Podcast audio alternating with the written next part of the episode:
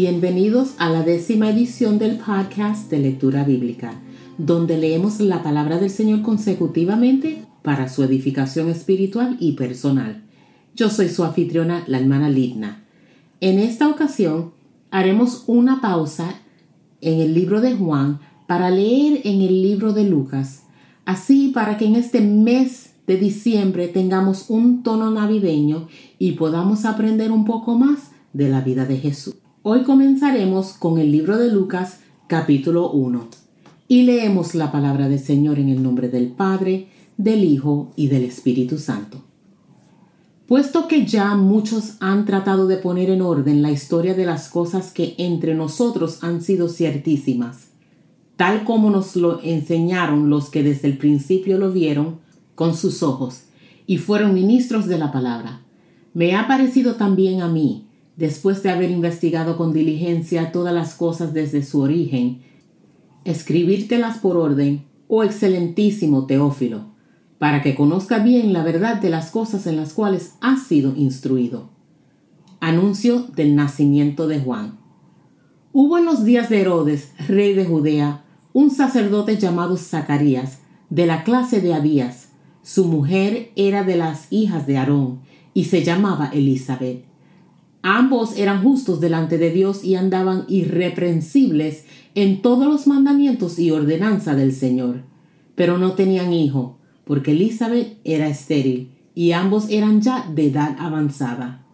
Aconteció que ejerciendo Zacarías el sacerdocio delante de Dios, según el orden de su clase, conforme a la costumbre del sacerdocio, le tocó en suerte ofrecer el incienso, entrando en el santuario del Señor y toda la multitud del pueblo estaba fuera orando a la hora del incienso. Y se le apareció un ángel del Señor puesto en pie a la derecha del altar del incienso. Y se turbó Zacarías al verle, y le sobrecogió temor.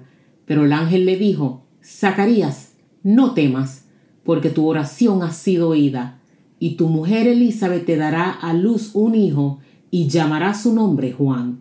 Y tendrás gozo y alegría, y muchos se regocijarán de su nacimiento porque será grande delante de Dios.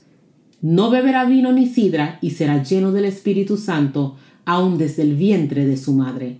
Y hará que muchos de los hijos de Israel se conviertan al Señor Dios de ellos, e irá delante de él con el espíritu y el poder de Elías, para hacer volver los corazones de los padres a los hijos y de los rebeldes a la prudencia de los justos, para preparar al Señor un pueblo bien dispuesto. Dijo Zacarías al ángel, ¿En qué conoceré esto? Porque yo soy viejo y mi mujer es de edad avanzada. Respondiendo el ángel le dijo, Yo soy Gabriel, que estoy delante de Dios y he sido enviado a hablarte y darte estas buenas nuevas. Y ahora quedarás mudo y no podrás hablar hasta el día en que esto se haga, por cuanto no creíste mis palabras, las cuales se cumplirán a su tiempo. Y el pueblo estaba esperando a Zacarías y se extrañaban de que él se demorase en el santuario, pero cuando salió no les podía hablar, y comprendieron que había visto visión en el santuario. Él les hablaba por señas y permaneció mudo, y cumplidos los días de su ministerio, se fue a su casa.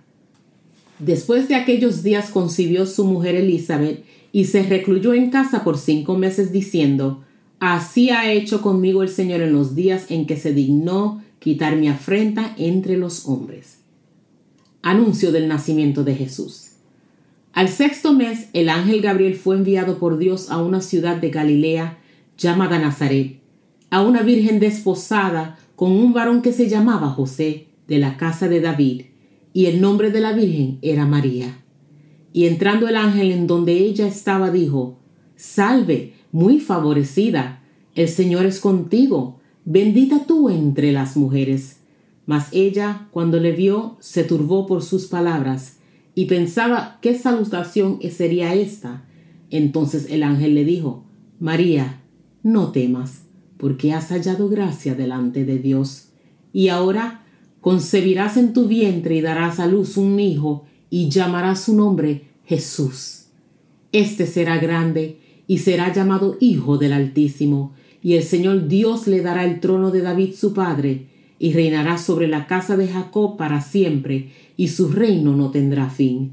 Entonces María dijo al ángel, ¿Cómo será esto? Pues no conozco varón. Respondiendo el ángel le dijo, El Espíritu Santo vendrá sobre ti, y el poder del Altísimo te cubrirá con su sombra, por lo cual también el santo ser que nacerá será llamado Hijo de Dios.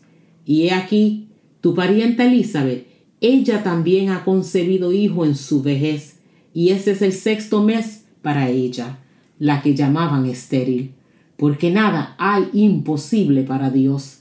Entonces María dijo, He aquí la sierva del Señor, hágase conmigo conforme a tu palabra. Y el ángel se fue de su presencia. María visita a Elizabeth.